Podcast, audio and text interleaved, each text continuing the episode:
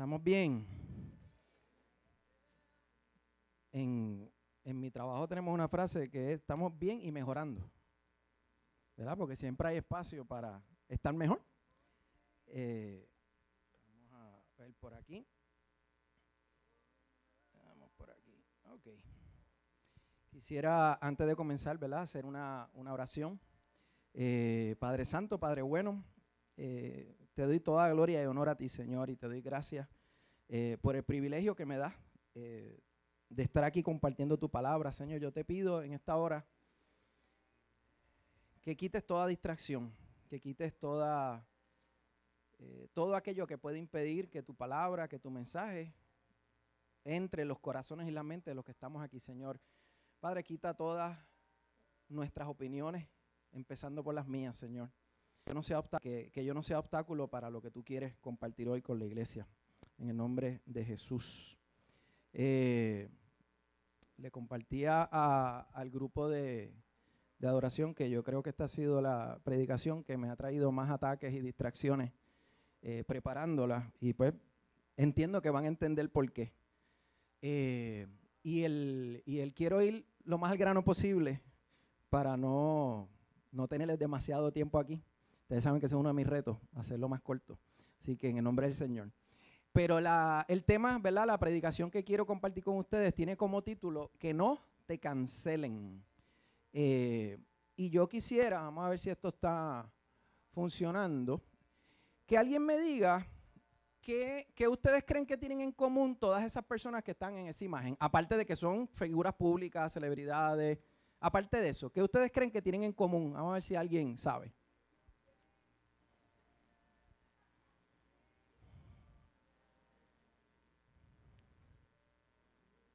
Nadie, nadie, alguien que me diga algo. ¿Qué son qué? Dime. Figuras públicas, aparte de eso, aparte que son Víctor, que son cristianos, no, no todos son cristianos necesariamente, no, definitivamente. Que están en esa foto. Juanqui, siempre puedo contar con que Juanqui me da una contestación bien reveladora. Miren, gracias, Rebeca que son diferentes. Eso no es lo que estoy buscando, pero es buena, es buena. ¿Por qué? Porque a pesar de lo diferentes que son, todas estas personas han sido víctimas del famoso cancel culture. ¿Hay alguien aquí que nunca ha escuchado hablar sobre lo que es el cancel culture? O que no ha escuchado o no tiene idea. Qué bueno, qué bueno que hay gente que no ha escuchado.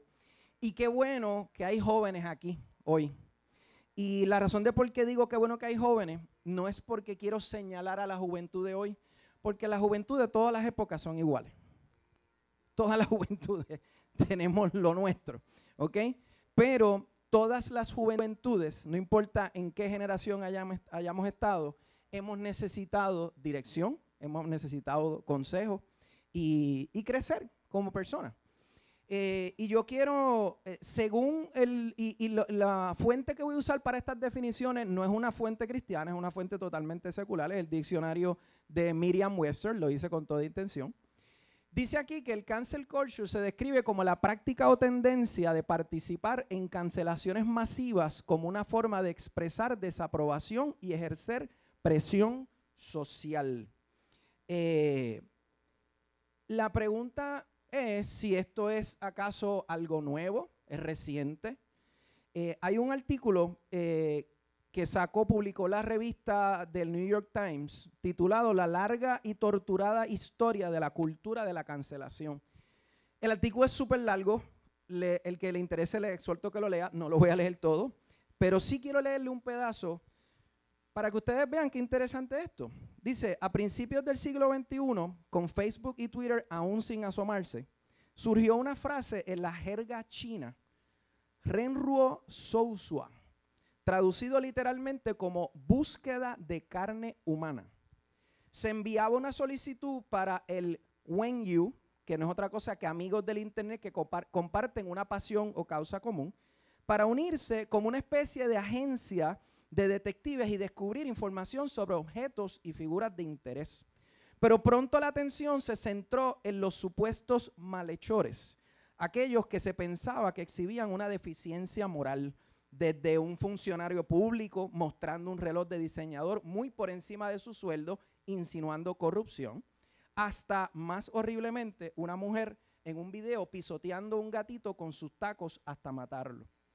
Una vez que estos delincuentes eran identificados y sus datos personales expuestos en línea, eran acosados, azotados verbalmente y expulsados de la comunidad. Los medios occidentales, los de este lado del mundo, enmarcaron al Renruo Sousua como un fenómeno exótico, casi desconocido fuera de China. Algo que no podría pasar aquí. Cuando The New York Times publicó un artículo en el 2010, un comentarista escribió, estoy sorprendido por la intensidad de las búsquedas y creo que es un rasgo oriental. La mayoría de las personas en Occidente no pueden molestarse, somos demasiado individualistas. Pero hoy ese es el American Way y lo llamamos el cancel culture. El término se aplica de forma caótica a incidentes tanto online como fuera de ella que van desde la justicia callejera hasta el debate hostil, el acecho, la intimidación y el acoso. Aquellos que aceptan la idea de cancelar buscan, escuchen bien, más que disculpas. No es suficiente la disculpa. Aunque no siempre está claro si el objetivo es corregir un error específico o reparar un desequilibrio de poder o simplemente la emoción del deporte sangriento de humillar a un extraño como parte de una multitud alegre. Y para terminar con este párrafo, para algunos esta misma naturaleza amorfa es el peligro, haciendo de la cultura de la cancelación una cultura de un entorno controlador, una atmósfera sofocante. La cultura de la cancelación no existe porque siempre ha existido, en rumores, campañas de desprestigio, y la censura y la retribución son mucho peores cuando están patrocinadas o sancionadas silenciosamente por el Estado, como ocurre con el encarcelamiento y las condenas de quien ejerce la libertad de expresión bajo el totalitarismo. La velocidad, el descuido y el relativo anonimato de las redes sociales no han creado una variedad radicalmente nueva de intimidación, simplemente facilitan y exacerban una antigua. Palabras de un artículo de New York Times. Esto no son palabras cristianas, esto es lo que es, lo que ha pasado. Me llamaba mucho la atención porque yo sé que aquellos que hemos escuchado de eso pensamos que es un fenómeno reciente. Pero miren, estos fenómenos no solamente datan de principios de siglo, han existido desde el principio del mundo. Lo que pasa es que las redes sociales los hacen un poquito más accesibles. Así que no es algo nuevo y es algo asociado a otros fenómenos igual de peligrosos. En el mismo artículo dice que aunque la cultura de cancelación no es un movimiento, se atribuye persistentemente a los extremos de una izquierda política y a un espectro esparcidor de temor de wokeness. ¿Cuántos han escuchado del término wokeness? En sí mismo un término cargado, originalmente derivado y luego distorsionado del vernáculo negro woke. Y vamos a ver qué nos dice el diccionario sobre eso. Wow, consciente y activamente atento a los hechos y problemas sociales importantes, especialmente los problemas de justicia racial y social. Miren, originalmente esta palabra era usada principalmente por la población de raza negra, como un llamado a estar alerta ante la violencia y la injusticia racial. Injusticia racial. Hoy en día, esta palabra envuelve mucho más que hechos de racismo. De hecho, una periodista de nombre Eija Romano dice que la palabra woke ha evolucionado en una palabra que recapitula la ideología política de izquierda centrada en políticas de justicia social y la teoría crítica racial. Y este es el último término que les voy a traer, el Critical Race Theory. ¿Alguien ha escuchado hablar sobre el Critical Race Theory? ¿Ok? ¿Y qué es eso? Me dirán. Y, y paciencia, esto va a llegar a un punto. El Critical Race Theory dice, un grupo de conceptos, entre paréntesis, como la idea de que la raza es una designación sociológica más que biológica y que el racismo impregna la sociedad y es fomentado y perpetuado por el sistema legal, cierra paréntesis, utilizado para examinar la relación entre la raza y las leyes e instituciones legales de un país. Esto nace de algo que se llama el Critical Theory, porque el, Critical Race Theory es como una, una, un sub, una subcategoría. Y, esta propone, entre otras cosas, escuchen esto, que el mundo se divide en dos clases, el opresor y el oprimido. propone incluso, escuchen esto, que tú o yo podríamos ser parte de una clase opresora sin saberlo. ¿Cómo ustedes se sentirían si ustedes se enteraran que son parte de una clase opresora? Yo no me sentiría bien. Pero eso es lo que propone esto. Y te voy a dar un ejemplo. Juanqui y Rebeca son padres puertorriqueños de, tez blanca. Tienen un niño de tez blanca. Imagínense que él vaya a la escuela y alguien le diga, mira Caleb, quiero que sepas algo. Aunque tú no lo sepas, aunque tú no lo aceptes, aunque tú no estés consciente, tú eres racista por naturaleza. Porque eres blanco. ¿Ok?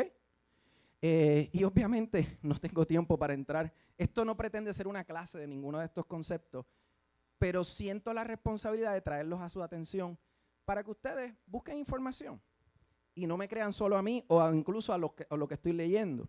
Uno de los problemas de esta teoría es que al final, en vez de erradicar el racismo, por ejemplo, nos lleva a verlo en todos lados. ¿Cuántos de ustedes han escuchado, y esto es serio, esto no es un chiste, la idea que el juego de billar es un juego racista? Porque tú lo ganas cuando una bola blanca mete a la bola negra. No es un chiste. Sé que puede causar gracia, pero esto no me lo inventé yo. Entonces, el problema es que todas estas cosas que quizás empezaron con una buena intención, lo que están logrando es lo contrario, porque ahora nosotros vemos división en todo, vemos racismo en todo, vemos discrimen en todo, cuando no necesariamente lo hay. Ahora, Eduardo, ¿por qué tú nos traes todo esto? Y yo voy a dejar que el apóstol Pablo les conteste, porque créanme que la tentación es bien grande de meter mi opinión, pero yo no quiero meter mi opinión aquí. Yo quiero simplemente compartir lo que nos alerta la palabra. Dice Pablo en Colosenses 2, 8, 9, no permitan que nadie los atrape con filosofías huecas y disparates elocuentes que nacen del pensamiento humano y de los poderes espirituales de este mundo y no de Cristo. Pues en Cristo habita toda la plenitud de Dios en un cuerpo humano. Como le dije, el peligro de estas ideas, de estas filosofías, de estas teorías, y subrayo la palabra teoría, es que usualmente surgen de inquietudes genuinas. Miren, erradicar el machismo, yo creo que son pocas las gente que están en desacuerdo. Yo creo que aquí nadie está en acuerdo con que el racismo es bueno. A mí no me interesa el racismo. Yo no creo en racismo, yo no promuevo el racismo. A mí tampoco me interesa que hayan diferencias por clases, discrímenes por clases desigualdad de oportunidades. Miren, yo creo que nadie está de acuerdo con eso. Así que quizás en un origen hubo una inquietud real. La pregunta es, ¿eso es lo que están logrando hoy estas propuestas? Otra cosa que yo no sé si ustedes saben, y volvemos, yo no me estoy inventando nada de esto, les pido que, crean esto que les estoy diciendo. Yo no sé cuántos de ustedes saben que en algunos círculos un hombre blanco, norteamericano y cristiano está considerado por algunos proponentes de esta teoría como la expresión más alta de la clase opresora. Miren qué específico, hombre blanco, norteamericano, cristiano. Yo creo que eso, como dice en inglés, let it sink in. Absorbe eso un momentito. ¿Ok?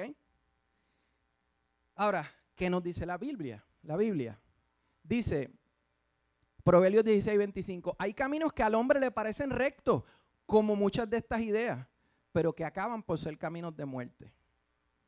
Eso es lo que dice Proverbio. Eh, estas ideas, filosofías y teorías, en vez de hacernos más compasivos y unirnos más, lo que están logrando es dividirnos, segregarnos en tribus. Porque ahora todo es una categoría. Ustedes no se han dado cuenta que ahora todo es una categoría. Yo escuchaba a, un, yo no sé cuánto ustedes saben, eh, no me acuerdo en qué estado es que está, ahí lo que se llama el Museo del Arca. Me encantaría ir algún día. Eh, y allí trabajan eh, unos científicos cristianos que se, concentran en, traerle a la gente evidencias científicas sobre, sobre Dios, sobre el Evangelio, sobre la historia de la Biblia. Y, uno de esos científicos y, maestros decía que, dice, miren, la mejor herramienta contra el racismo es el Evangelio. Y es la Biblia. Y él, y él habla, y me encantó, decía, realmente si tú crees en lo que dice la Biblia, somos solamente una raza, la raza humana. Punto. No hay más nada. Incluso no hay colores. Y aquí me voy a poner un poquito biológico. Los doctores, si me equivoco, que me corrijan. Pero ustedes saben que no existe tal cosa como que yo soy blanco o tú eres negro. Lo que existe es diferentes tonalidades de melanina, que es la sustancia que tenemos en el cuerpo que nos da un colorcito un poquito más oscuro o un poquito más hincho como el mío. ¿Ok?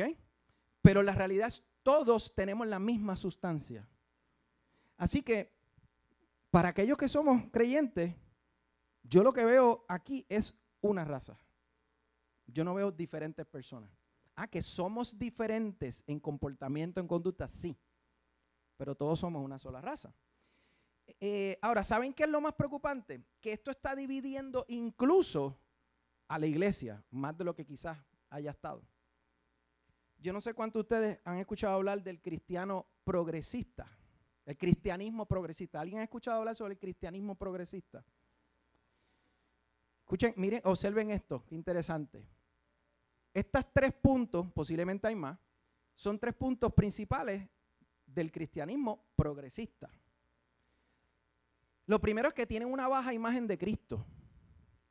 Miren esto, para el cristiano progresista, más que el Hijo de Dios, Jesús es un ejemplo moral para seguir.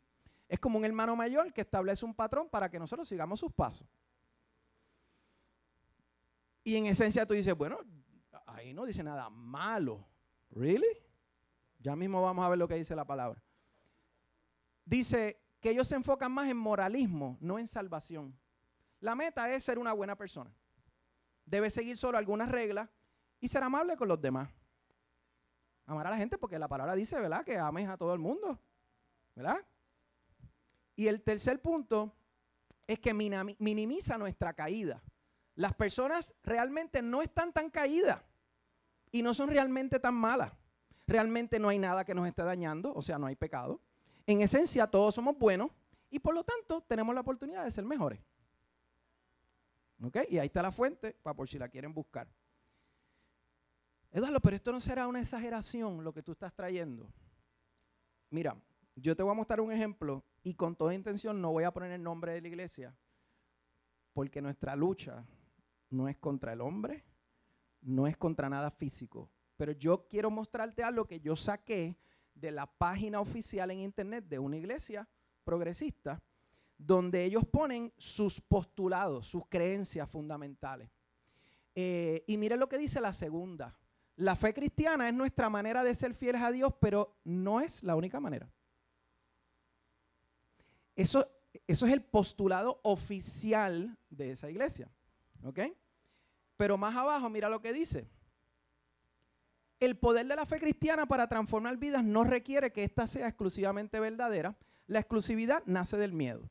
El miedo de que solo hay un tren hacia Dios y que si no estás en el tren correcto te irás al infierno. Creemos que hay muchos trenes y Dios los recibe todos. Esos son los postulados de esa iglesia. Yo no me estoy inventando nada de esto, señores. Y te voy a mostrar una más. Y esta es de la página oficial de Facebook de otra iglesia. Las dos son en Estados Unidos. Y miren Miren esto que interesante. Yo sé que quizás no se ve bien, pero te lo voy a leer. Aquí te está diciendo en el lado izquierdo que no es la Biblia y en el lado derecho qué es. Según ellos, la Biblia, escuchen, no es la palabra de Dios. La Biblia es un producto de la comunidad. La Biblia no se interpreta a sí misma. La Biblia, es, la Biblia simplemente una colección de textos. La Biblia no es un libro de ciencia, es un libro multivocal. La Biblia no es la respuesta ni un libro de instrucciones. La Biblia es la respuesta humana a Dios. Y por último, la Biblia no es inherente o infalible. La Biblia está viviendo y es dinámica. Hermano, eso es lo que está ocurriendo. No es invento mío. Lo que tienen que hacer es buscar y lo van a encontrar. Ahora, ¿qué dice la Biblia? ¿Qué dice la Biblia? No qué dice Eduardo, no qué dice la pastora Nanet, qué dice la palabra. Vamos a ver. En Juan 1.1 y 14. En el principio ya existía el verbo y el verbo estaba con Dios y el verbo era Dios. Y el verbo se hizo hombre y habitó entre nosotros. Y hemos contemplado su gloria, la gloria que corresponde, corresponde al Hijo unigénito del Padre, lleno de gracia y de verdad. Jesús no es el hermano mayor. Jesús no es un ejemplo moral. Jesús es Dios hecho hombre.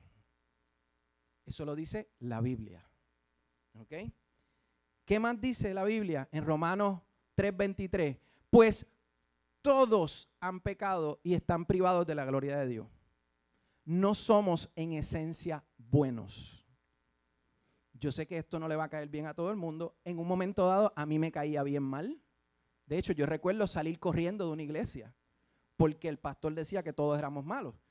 Y le pueden preguntar a Mara mis reacciones, pero ¿verdad? Mi opinión sobre ese pastor en ese momento no fue buena. Eh, digo, está loco, como que todos somos malos. Lo dice la palabra. ¿Ok? ¿Qué más dice la palabra? Dice Romanos 3, 10 al 12. Así está escrito. No hay un solo justo, ni siquiera uno. No hay nadie que entienda, nadie que busque a Dios. Todos se han descarriado, aún se han corrompido. No hay nadie que haga lo bueno, no hay uno solo.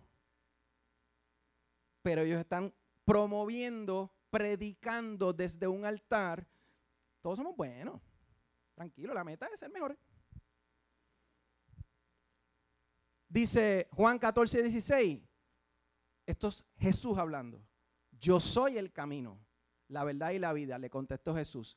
Nadie llega al Padre sino por mí. Miren, una cosa es que yo tenga un issue con ese versículo y otra cosa es decir que sea mentira o que no lo dijeron. Eso es lo que dice la palabra. Miren, yo no sé ustedes, cuando yo, estudié ingeniería, a mí no me gustaron todas las clases que yo cogí. A mí me gustaron todos los maestros que me dieron clases, pero tenía que cogerlas si quería graduarme en ingeniería. Esto no es un issue de que me guste o no me guste. Eso es lo que Jesús dijo. Jesús no dijo, yo soy uno de muchos caminos. De hecho, y volvemos, no, no quiero desviarme, pero si ustedes eh, estudian las otras religiones, ningún líder de ninguna otra relación hizo esa reclamación. Ellos hablaban del camino, hablan de cómo llegar. Jesús es el único que dijo, yo soy el camino, yo soy la puerta, yo soy la verdad, yo soy la vida. Y por último, para el, argumento de que no, lo de la Biblia, eso no es palabra del Señor, eso no. Segunda Timoteo 3:16, toda la escritura es inspirada por Dios. No dice alguna, no dice el Nuevo Testamento, no dice el Pentateuco, los Evangelios. Toda la escritura es inspirada por Dios y útil para enseñar, pero esto no es un libro de reglas ni de enseñanza, para arrepender, para corregir y para instruir en la justicia. No son mis palabras, son las palabras de Dios a través de la Biblia que Él inspiró. Hermano, estas son las verdades que fundamentan nuestra fe. Estas son las verdades sobre las cuales la iglesia se construyó. Ese es nuestro fundamento. Yo recuerdo cuando el pastor Rodolfo, que tiene que estar gozándose hace tiempo con el Señor, él decía, él decía, a mí no me molesta que me digan fundamentalista porque yo tengo un fundamento que se llama Cristo. Interesante. ¿Verdad? Nosotros tenemos un fundamento. Es interesante que estas corrientes hablan de cómo el cristianismo excluye. Hermano, exclusividad o excluir sería si la salvación estuviera disponible solo para personas de ciertas razas, de ciertas nacionalidades, de ciertas clases, ¿ok? Tamaño, solamente para los lindos, solamente para los feos, ¿ok? Si estuviera Ismael diría aquí, si fuera para los lindos, yo estaría salvo automáticamente. Este, así que qué bueno que los feos también tenemos derecho a recibir la salvación. ¿Ok? Ahora, eso no es lo que la palabra enseña. La palabra no enseña que esto es para unos sí, para otros no. ¿Qué dice la palabra? Pedro tomó la palabra y dijo, ahora comprendo que en realidad para Dios no hay favoritismos sino que en toda nación, ahí no dice en Puerto Rico, en África, en toda nación Él ve con agrado a los que le temen y actúan con justicia. En todas. Dice más adelante, de, de, él, de Él dan testimonio todos los profetas que todo, todo el que cree en Él recibe por medio de su nombre el perdón de los pecados. Exclusividad sería si la salvación tuviera limitada a personas con ciertas habilidades. Pero para yo tomar una decisión, yo no necesito ninguna habilidad especial. Yo necesito creer. Y qué bueno que la salvación viene de esa manera, porque yo decida creer. Porque si dependiera de la habilidad, del talento, habría problemas. Habría mucha gente que se perdería si fuera por habilidad y talento nada más. ¿Ok? Dicen, alegan, ¿verdad? Que esta exclusividad nace del miedo. Miren, miedo es lo que ha sembrado esa cultura y todas estas filosofías. El cancel culture, miren, tiene a la mayoría de las celebridades, políticos y figuras públicas temblando de miedo porque un comentario fuera de lugar en las redes sociales puede significar pérdida para todos ellos. Pero ahora resulta que tiene temblando a cristianos también. Y esa es la parte que preocupa. A mí no me está raro que tenga temblando a personas del mundo. Y quiero hacer un paréntesis. Cuando digo personas del mundo, no lo digo despectivamente. Simplemente estoy diciendo personas que no creen el Evangelio de Jesús. Eso es todo lo que estoy diciendo. ¿Qué pasa? El peligro es que la alternativa para muchos cristianos ha sido suavizar la fe. Como decimos en la calle, bajarle dos. Ah, yo creo que tenemos que bajarle dos un poquito a esto de Cristo y la salvación y el pecado. Bájale dos, papá. ¿Ok? Eh, ser más tolerante, lo que sea que quiera decir eso. Ser más inclusivo. En otras palabras, hacer las paces con la sociedad moderna. Pero la Biblia también nos advierte sobre eso. En 1 Juan 2, 15, 17, no amen a este mundo ni las cosas que le ofrece, porque cuando aman al mundo no tienen el amor del Padre en ustedes. Pues el mundo solo ofrece un intenso deseo por el placer físico, un deseo insaciable por todo lo que vemos y el orgullo de nuestros logros y posesiones. Nada de eso proviene del Padre, sino que viene del mundo. Y este mundo se acaba junto con todo lo que la gente tanto desea. Pero el que hace lo que a Dios le agrada vivirá para siempre. Y volvemos. Hacer lo que a Dios le agrada no depende de una habilidad especial. Cualquier persona que acepte el regalo de Cristo y reciba su Espíritu Santo puede hacer eso. Cualquier persona. Miren, de la manera que yo lo veo, lo que está pasando es esto, que la iglesia está casada con Jesús, pero tiene al mundo de amante.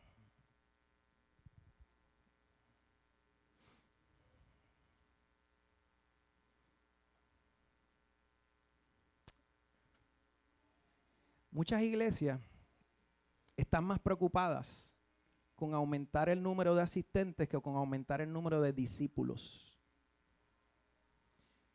Una de las cosas que yo le doy gracias a Dios por esta iglesia, que no es perfecta, ni lo ha sido ni lo será, es que su foco nunca ha estado el llenarla de gente poniendo en segundo plano el mensaje de Cristo.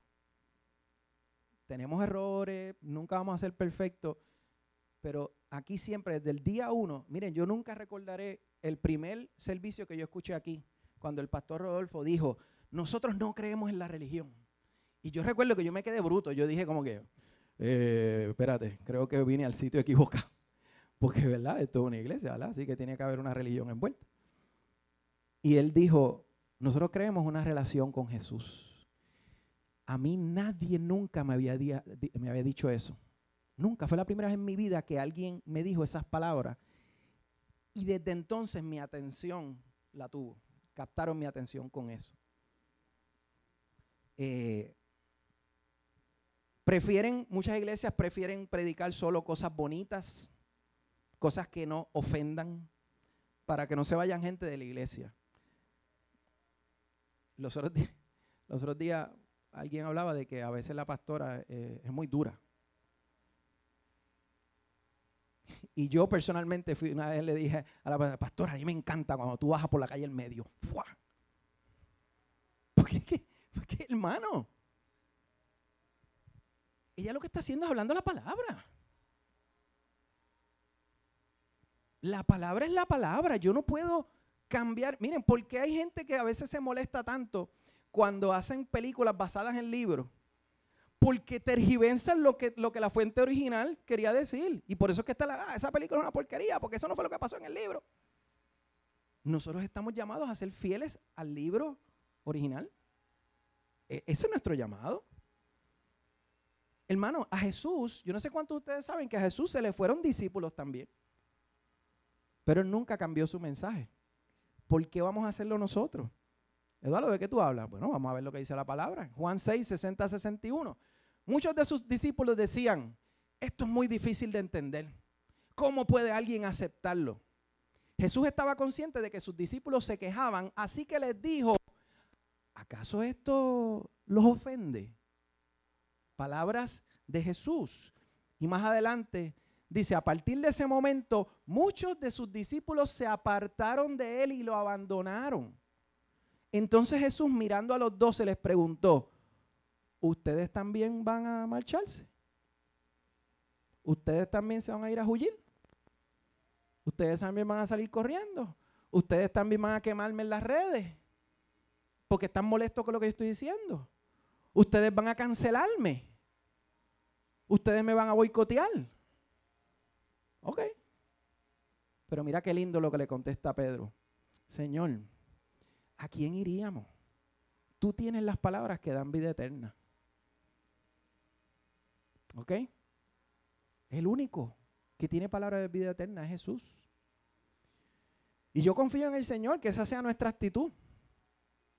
Cuando algo que se dice aquí no nos gusta, miren, yo recuerdo una vez, una vez, uno de los primeros eh, servicios también eh, que yo escuché, yo salí bien molesto, bien molesto. Y yo fui a donde mi líder de célula en aquel momento y yo, a mí no me gustó la predicación del domingo, pero estaba molesto de verdad. Y cuento algo corto, en una él me dice, Eduardo, yo creo que a ti lo que te molestó fue la manera en que lo trajeron. Y sí, a veces él puede ser un poquito apasionado. ¿ok? Los que están en nuestro grupo hogar saben que este miércoles pasado me pasó eso. Este, pero yo creo que fue una preparación para hoy, para que hoy estuviera más tranquilo. Eh, y él me dice, Eduardo, pero todo lo que el pastor dijo está en la palabra. Así que una cosa es que a mí me incomode cómo se traiga algo y otra cosa es que me incomode lo que están diciendo, siempre y cuando sea verdad. Eh, la pregunta es, ¿qué preferimos? ¿Que nos cancele el mundo o que nos cancele Dios? Mira lo que dice Marcos 8:38. Si alguien se avergüenza de mí, de mis palabras, en medio de esta generación adúltera y pecadora, también el Hijo del Hombre se avergonzará de él cuando venga en la gloria de su Padre con los santos ángeles. Y dice en Mateo 7, 22, 23, el día del juicio muchos me dirán, Señor, Señor, profetizamos en tu nombre, expulsamos demonios en tu nombre, hicimos muchos milagros en tu nombre. Pero yo les responderé, nunca los conocí, aléjense de mí, ustedes que violan las leyes de Dios. Hermano, yo no deseo que Dios se avergüence de ninguno de nosotros ni que nos digan que no nos conocieron. Se trata entonces de vivir para la eternidad. Y buscaba algo que ilustrara un poquito la diferencia de nuestra vida en la tierra versus la eternidad. Y encontré algo que me pareció genial. Mejor de lo que yo me hubiese podido, o se me hubiera podido ocurrir. Miren esto, qué lindo. Vive por la línea, no el punto. La vida en la tierra es como un punto. Comienza, termina, es breve. La vida en el cielo es una interminable línea que se extiende desde ese punto. Todos vivimos en el punto. Si somos sabios, viviremos por la línea. Esto lo dijo un pastor de nombre Randy Alcorn. Genial, qué cosa más hermosa. Cuando nosotros realizamos la brevedad de nuestra vida aquí en la tierra, empezamos a sembrar en la línea, no en el punto ah, Eduardo, pero es que, está fuerte, porque entonces hay que aguantar un montón de cosas. Esto es un punto, hermano. ¿Cuántos de nosotros hemos dicho, wow, qué rápido pasa el tiempo? Parece que ayer yo estaba en la escuela. Yo lo que me realicé hoy que el año que viene voy a cumplir 30 años de haberme graduado de escuela superior. este, es así, ¿ok? Ahora, para, para ir llegando, ¿verdad? Ya les presenté el problema, pero hay que hablar de soluciones, ¿ok? ¿Qué vamos a hacer ante esta realidad? ¿Qué, ¿Qué podemos hacer nosotros como iglesia ante esta realidad? Y antes de decirte los puntos, algo que te quiero decir, algo que no nos toca hacer es ponernos a pelear con la gente. La idea no es ponernos a pelear con la gente. Miren, hay personas, cuando yo entendí que quien único convence de pecado es el Espíritu Santo, eso a mí me dio una paz tan grande. Porque cuando yo creo que es algo que yo tengo que hacer, es una carga bien grande. So, mi único trabajo es compartir el mensaje. Mira, mi único trabajo es hacer lo que hicieron esas muchachas eh, de ese equipo de softball, que cuando las entrevistaron le dijeron, ¿es Cristo? Fue bien interesante cuando entrevistaron a la coach, porque ellos, yo me imagino que el periodista diga, eso es una chamaquita, la coach es una mujer más madura, yo me imagino que ella nos va a dar una contestación más lógica. Y le preguntaron a la coach, ¿usted sabe lo que dijo la coach? Ya ella le contestaron. Gloria a Dios. Gloria a Dios. Voy a buscar el link y lo voy a poner en el chat de la iglesia para que lo vean. Ya ellas le contestaron. O sea, la coach es la primera que está haciendo un ejemplo para esas muchachas. Eso es nuestro trabajo. No es pelear. Ahora, te voy a dar cuatro cosas que podemos hacer y como diría mi hermano Ismael, hay muchas más, pero te voy a dar estas cuatro. A mí me gusta molestarlo de vez en cuando porque él me molesta a mí. Pero es amor, eso nace del amor. Eso es amor. Eh, miren, lo primero, necesitamos aceptar la naturaleza controversial del Evangelio. No peleemos con eso. El Evangelio es controversial. Punto. ¿Ok? Mira lo que dice 1 Corintios 1, 18 y 22 al 23. El mensaje de la muerte de Cristo en la cruz parece una tontería a los que van a la perdición, pero este mensaje es poder de Dios para los que vamos a la salvación. Los judíos quieren ver señales milagrosas y los griegos buscan sabiduría, pero nosotros anunciamos a un Mesías crucificado. Esto les resulta ofensivo a los judíos y a los no judíos les parece una tontería. A mí me gusta una frase en inglés que dice, it is what it is. Y miren lo que dice este pastor y teólogo, me encantó. Dice, debemos lidiar con el hecho. El Evangelio es ofensivo para el orgullo humano. Si lo que predicamos como evangelio no es ofensivo, lo estamos haciendo mal. Un evangelio inofensivo es un evangelio falso, un evangelio condenatorio, porque el único evangelio que salva es el evangelio que ofende. Dicho sea de paso, yo no sabía quién rayos era John Stott, pero me enteré que en un momento dado fue nombrado por una revista secular como uno de los hombres más influyentes del planeta. Así que algo bueno ha hecho ese, ese individuo. ¿Ok? Miren, y cuando tú te pones a analizar, si yo no realizo que yo soy pecador, yo no voy a buscar un salvador. Entonces, el proceso para yo llegar ahí va a envolver cierta ofensa. Porque mi orgullo humano dice que yo soy bueno que yo soy suficientemente inteligente, yo no necesito ninguna ayuda celestial. Pero que alguien me diga, eh, no, papá, tú sí lo necesitas. Eh, tú no eres tan bueno como tú crees. Claro que ofende, pero si es la verdad, que yo quiero que no me lo digan, por miedo a que me sienta mal. Esa es la realidad.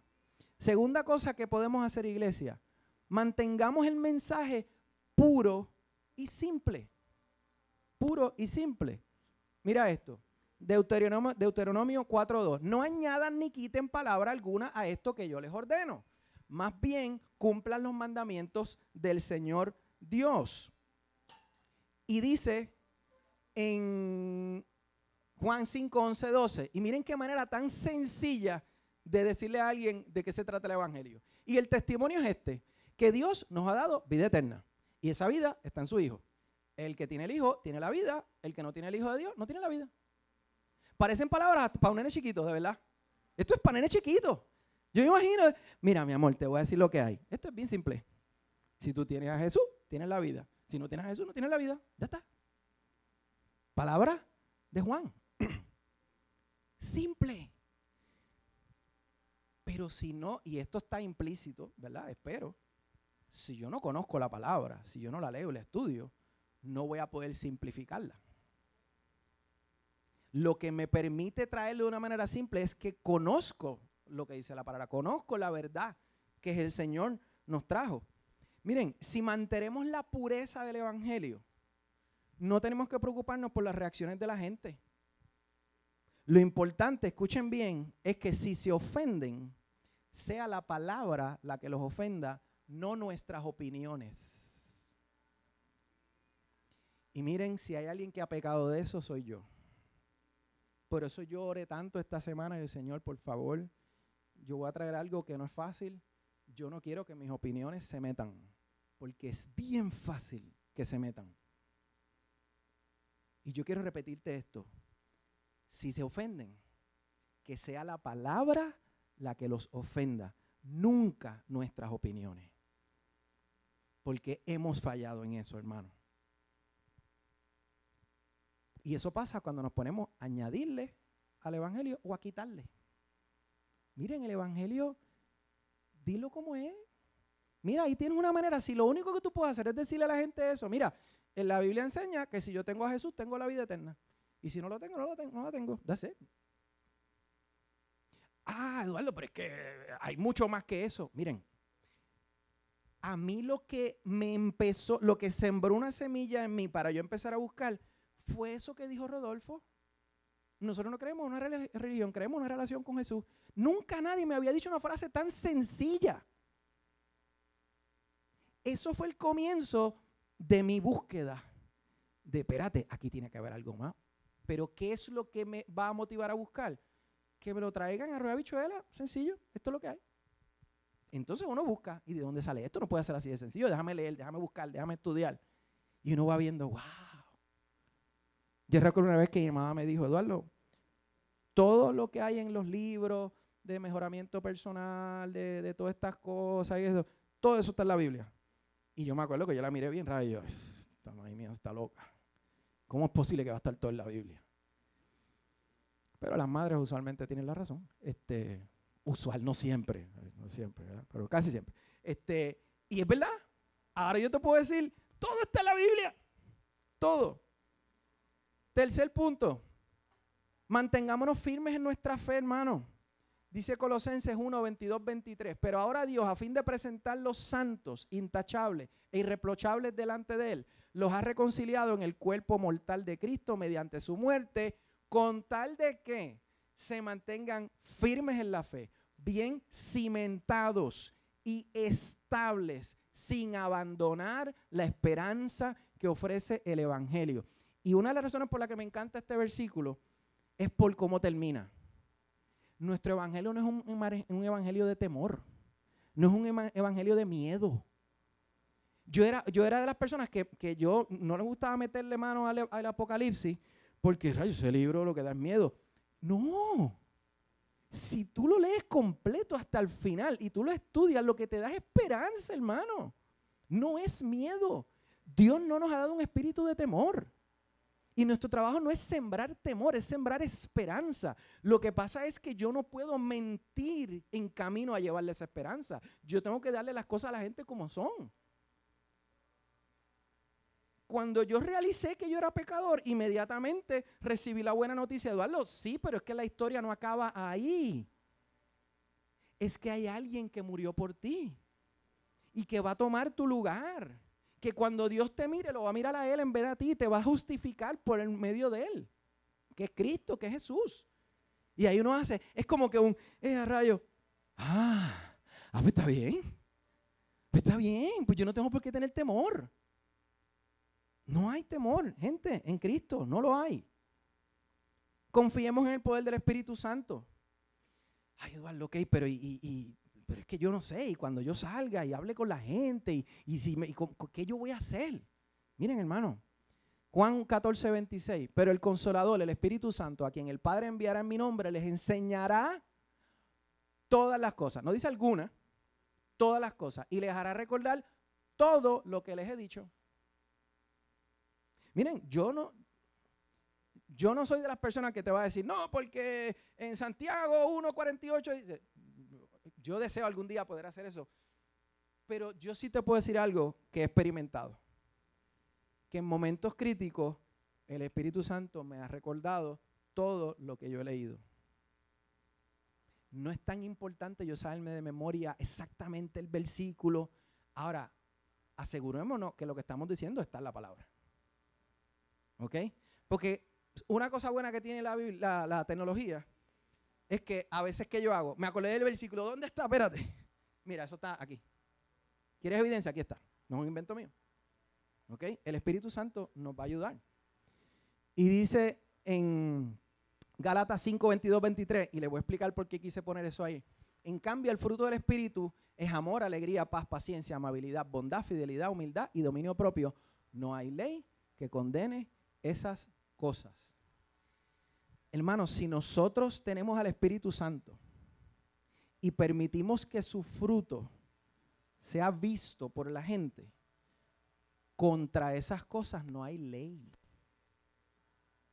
Si ustedes se analizan, a Jesús nadie los crucificó porque hizo algo malo.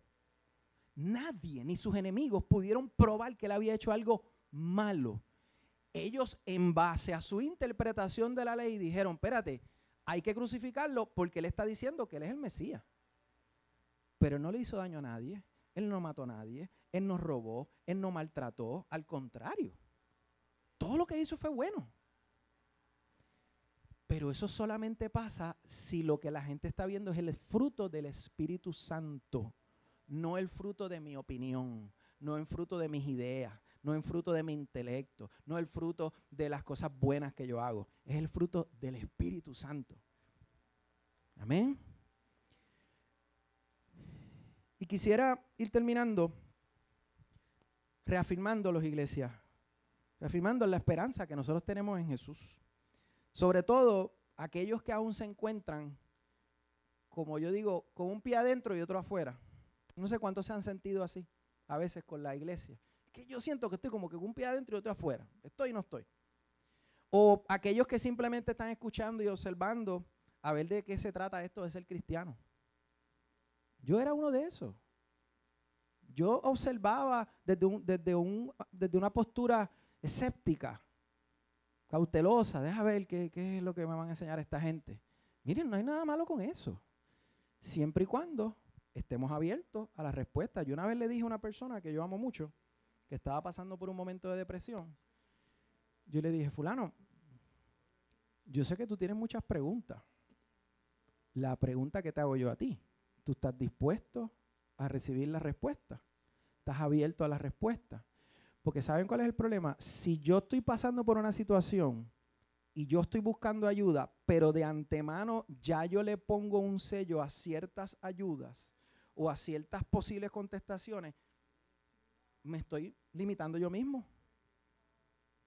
Recuerdo una vez que a esa misma persona estábamos discutiendo sobre el tema del matrimonio y yo le dije, fíjate, hay un libro bien bueno que habla sobre el matrimonio entre el hombre y la mujer y no usan ningún argumento bíblico. Está escrito por dos doctores cristianos, pero todos los argumentos son sociales, legales, económicos. Y él me dice, ah, pero ¿quién escribió eso? ¿Pero cristiano? Sí. Ah, pero no me interesa leerlo. Y yo, ¿pero qué no entiendo? Pero entonces yo tengo que escuchar a un autor o, o comentarista ateo y tú no puedes escuchar a uno cristiano. Miren, yo, yo he escuchado, a mí me gusta escuchar debate y escuchar lo que opinan las personas que no creen como yo, porque yo estoy claro en lo que yo creo. Pero cuando tú no estás 100% claro, vamos a dejarlo ahí. Hay una respuesta a la cultura de la cancelación. Y yo, y yo quisiera, iglesia, que, que te vayas poniendo de pie y que el ministerio vaya subiendo. hay una respuesta a la cultura de la cancelación y es la cultura del reino. La cultura del reino de Dios.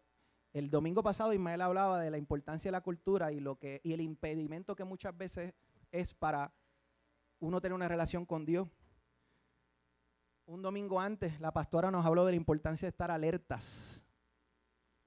Y un domingo antes Juanqui nos habló de que era tiempo. Hermanos, es tiempo de nosotros tomar postura. Y interesantemente, en esta cultura del reino también existe una cancelación. Pero no es la misma que nos propone esa cultura. Existe la cancelación del pecado. Existe la cancelación de la deuda, gracias al sacrificio de Jesús. Y yo quiero hablarte específicamente, aquellos que estén aquí, como te dije, que están con un pie adentro y otro afuera, que están observando de lejos. Y yo te quiero traer esta propuesta. Y tú escoges. Y vas a escoger entre estas dos culturas. La cultura de la cancelación nos recuerda todo lo malo que hemos hecho. La cultura del reino, al aceptar a Jesús, olvida nuestra falta. Y ahí tienes el versículo para que busques la palabra. Yo no sé cuánto ustedes se acuerden, entre las fotos que yo les enseñé originalmente, había uno de los que estaba en esa foto, eh, es un comediante, que en un momento dado, yo no sé si ustedes se acuerdan, él iba a ser el anfitrión de los Óscares. ¿Ok? Una persona que todo el mundo le encanta, eh, que, que, nunca tiene un issue con nadie, un tipo agradable, ¿verdad? Bajo las medidas del mundo, ¿no? Y de momento, alguien que parece que no tiene tiempo, que lo único que tiene tiempo es para buscar lo malo que hace todo el mundo, encontró algo malo que él dijo hace 800 años atrás en un show. Gente, miren, escuchen esto. Algo de lo cual ya él había pedido perdón, no una ni dos, varias veces. Lo sacaron a la luz pública. Ah, sorry, tú no puedes ser auspiciar los Oscars. What? Yo le di tantas gracias a Dios que cuando yo estaba en la escuela y la universidad no existían redes sociales y no existía YouTube. Porque yo no estaría predicando aquí. Vamos a empezar por ahí. De verdad. Si, hubieran, miren, si hubieran grabado mis sesiones de chistes con mis compañeros, algunos de ustedes estarían ofendidos de que yo esté aquí parado predicando. Pero gloria a Dios que la cultura del reino cuando uno viene arrepentido, dice, relax, yo te perdono y no voy a recordar más lo que hiciste. Tú escoges entre esas dos. La cultura de la cancelación no da segundas oportunidades, gente. Una vez te cancela, estás cancelado. La cultura del reino, cada día es una nueva oportunidad, porque sus misericordias se renuevan cada mañana. Cada día nosotros podemos venir arrepentidos al Señor y recibir una segunda oportunidad.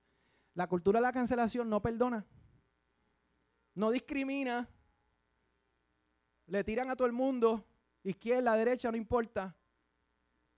La cultura del reino perdona a todo el que se arrepiente. A todo el que se arrepiente, no importa. Y no está buscando humillaciones, está buscando arrepentimiento sincero. No tiene que hacer en público, no tiene que hacer un show, un espectáculo, porque el Señor conoce lo que hay en el corazón. La cultura de cancelación condena. La cultura del reino salva.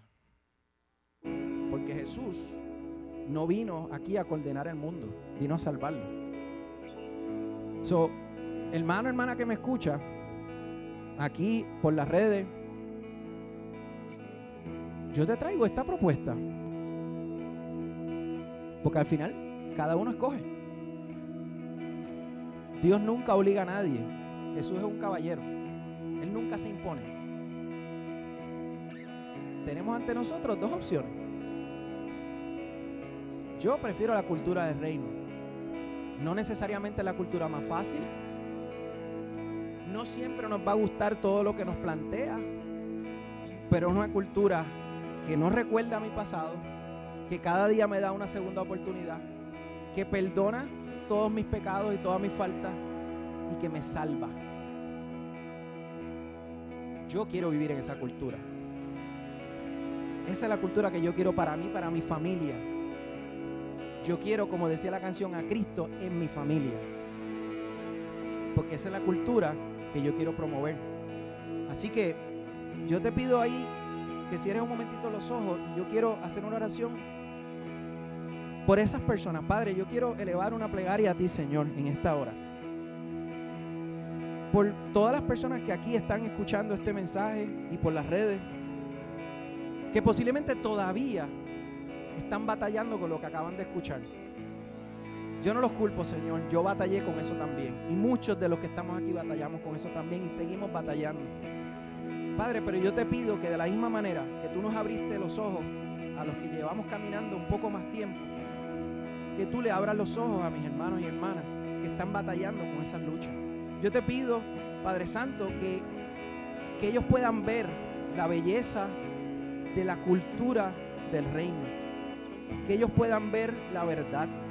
Yo te pido, Señor, que ellos puedan recibir ese impacto de tu Espíritu Santo y les haga ver su realidad. No para dejarlos ahí, sino para que reconozcan que en ti hay esperanza y salvación. Para que reconozcan que eres tú quien los va a justificar ante el Padre, no nuestra obra.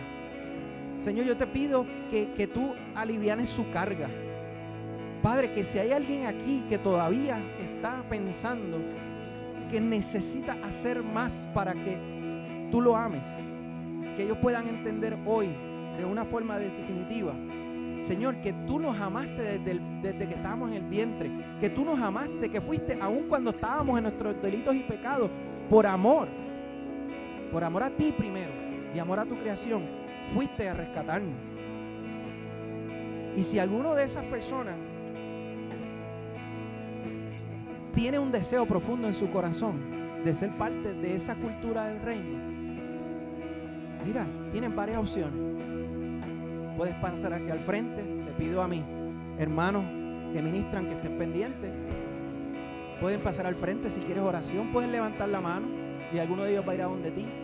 Puedes acercarte a alguno de ellos, puedes acercarte a la persona que te invitó. Y abre tu corazón. Yo te garantizo que esa persona no te va a juzgar a ti, porque a esa persona no la juzgaron. Porque esa persona estaba donde mismo tú estabas. Y yo le, le ruego al Señor que no te vayas de aquí sin empezar esa conversación. No necesariamente vas a resolver tu vida hoy, pero vas a dar un primer paso. ¿Ok? Porque todo empieza por un primer paso. Una cascada empieza con una gota. Tú lo que tienes que dar es el primer paso. Y confiar que el Señor va a hacer el resto. Confiar que estás rodeado de un grupo de hermanos y hermanas que no te va a dejar solo ni sola. Que te va a acompañar. Porque el hecho de que yo esté aquí parado, mis, mis hermanos aquí parados, no es porque somos mejores. Simplemente llevamos más tiempo caminando. Eso es todo. Eso no nos cualifica para ser mejores que nadie. Pero como hemos caminado por ahí también, nos hemos embarrado también, podemos decirte, yo te entiendo. Yo entiendo tus dudas. Yo entiendo tus preocupaciones. Yo entiendo por qué te resistes. Yo entiendo por qué ahora mismo estás luchando con si pides oración o no pides oración. Si levanto la mano o no la levanto, si paso o no paso. Yo lo entiendo y nadie te va a obligar a hacer nada. Pero no dejes que la presión de la cultura del mundo te quite la oportunidad de recibir el regalo de la salvación. Y quiero terminar haciendo la exhortación a la iglesia. Porque como ustedes, los que me conocen, saben que mis mensajes siempre están divididos a los dos. Dirigidos a la iglesia y a los que no creen. Y cuando digo dirigido a la iglesia, eso me incluye a mí. Yo sé que muchos de nosotros, por no decir todos, de alguna manera u otra, consciente o inconscientemente a veces, le hemos bajado dos. Hemos coqueteado con la cultura del mundo. Nos hemos cohibido de decirle una palabra a alguien porque no queremos que se ofendan, porque no queremos perder su amistad. Pero yo le doy gracias a Dios hoy por cada una de las personas que les importó más mi salvación que mi respuesta. que mi ofensa. Porque gracias a ellos yo conocí de Jesús. Así que yo quiero dejarte con esto y yo quiero que esta sea, esta es mi petición y es la petición de, Dios. En Juan 17, 17 al 20 dice, santifícalos en la verdad. Esto es Jesús hablando. Tu palabra es la verdad. Como tú me enviaste al mundo, yo los envío también al mundo y por ellos me santifico a mí mismo, para que también ellos sean santificados en la verdad. No ruego solo por esto, y aquí viene el mensaje importante, hermano. Ruego también por los que han de creer en mí por el mensaje de ellos. Hay personas que van a creer en Jesús por el mensaje que tú y yo estamos llevando. Eso es lo que está diciendo ahí. Por eso, como iglesia, necesitamos estar conscientes, necesitamos estar alertas, necesitamos entender el tiempo que es, reconocer que nos ha infectado para entonces poder gente. Se trata de eternidad, se trata de la línea. Todos los ojos en esa línea y vamos a poder seguir. Toda nuestra iglesia, no iglesia, no da asistente, no da asistente, no da asistente, no da asistente de, de, discípulos, de discípulos. Porque esa fue la oración de Jesús, que fuéramos a ser discípulos. Amén.